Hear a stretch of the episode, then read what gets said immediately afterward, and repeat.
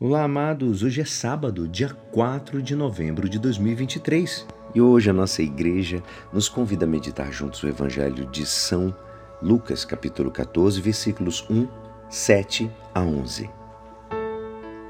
Aconteceu que num dia de sábado Jesus foi comer na casa de um dos chefes dos fariseus, e ele os observava.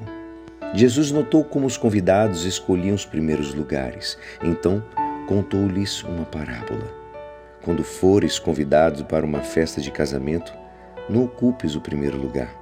Pode ser que tenha sido convidado alguém mais importante do que tu, e o dono da casa que convidou os dois venha te dizer: dá lugar para ele. Então ficarás envergonhado e irás ocupar o último lugar. Mas quando fores convidado, vai e senta-te no último lugar.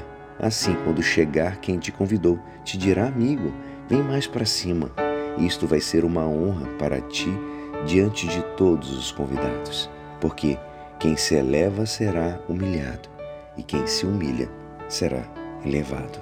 Esta é a palavra da salvação.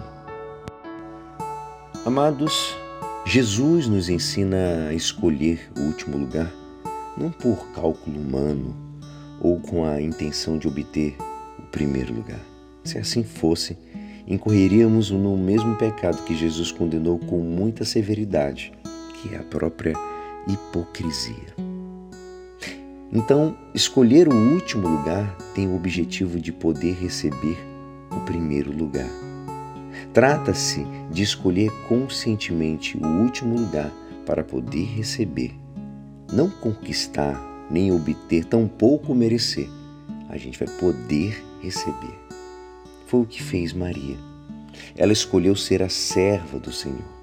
Escolheu de maneira consciente e efetiva, de maneira humilde e alegre.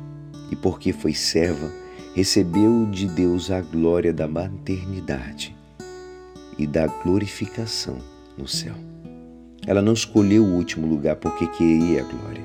A sua escolha está focada no serviço a Deus. Essa é a sua escolha definitiva, pessoal. E mesmo que tenha recebido a glorificação de Deus, a sua escolha continua válida e efetiva.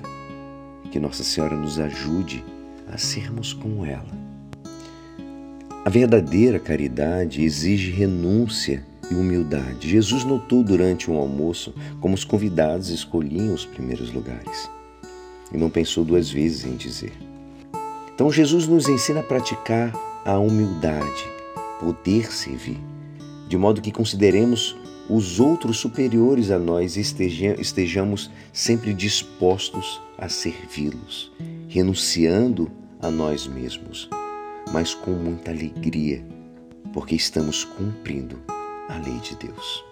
Hoje, se possível, a gente possa doar uma cesta básica para uma família carente no seu bairro.